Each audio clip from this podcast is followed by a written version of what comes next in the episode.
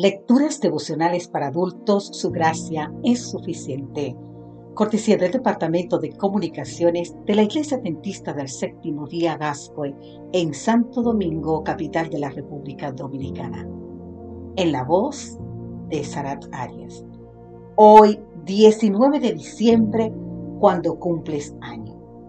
Hebreos capítulo 10, los versículos 35 y 36 nos dicen, no perdáis pues vuestra confianza, que tiene una gran recompensa, pues os es necesaria la paciencia, para que habiendo hecho la voluntad de Dios, obtengáis la promesa.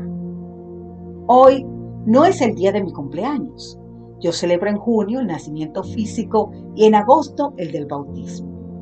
Pero un día como hoy celebro que volví a nacer. Fue el 19 de diciembre del 2007 viajando en auto con el pastor Víctor Peto desde Bahía Blanca de Buenos Aires. Regresábamos de cumplir nuestra misión por el sur argentino.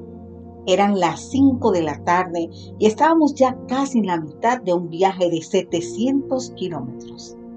De pronto, una situación inesperada. El vehículo en que íbamos se cruzó de carril, pasó con las ruedas en el aire sobre el pretil de un pequeño puente y después de dar varios vuelcos en el desnivel del costado de la ruta, quedamos en posición normal. Salimos del auto por nuestros propios medios, al mismo tiempo que los primeros vehículos se detenían para prestar su auxilio a nosotros. El auto estaba irreconocible, así que la primera pregunta que oímos fue, ¿y dónde están los que se accidentaron? Somos nosotros, respondimos. Entonces, escuchamos frases del tipo, si no creen en Dios, van a tener que creer. No sé cuándo cumplen años, pero de aquí en adelante festejen el día de hoy. Las pericias policiales afirmaron que se veían las huellas de las ruedas de la derecha, pero no las de las ruedas del lado izquierdo.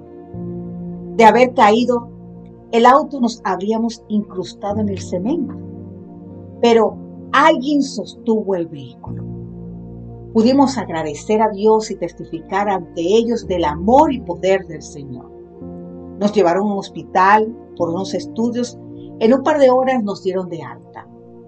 Al día siguiente ya estábamos trabajando. Uno de los médicos que nos atendió, ya en Buenos Aires, dijo que nunca había visto a nadie tener un accidente así y seguir trabajando al día siguiente.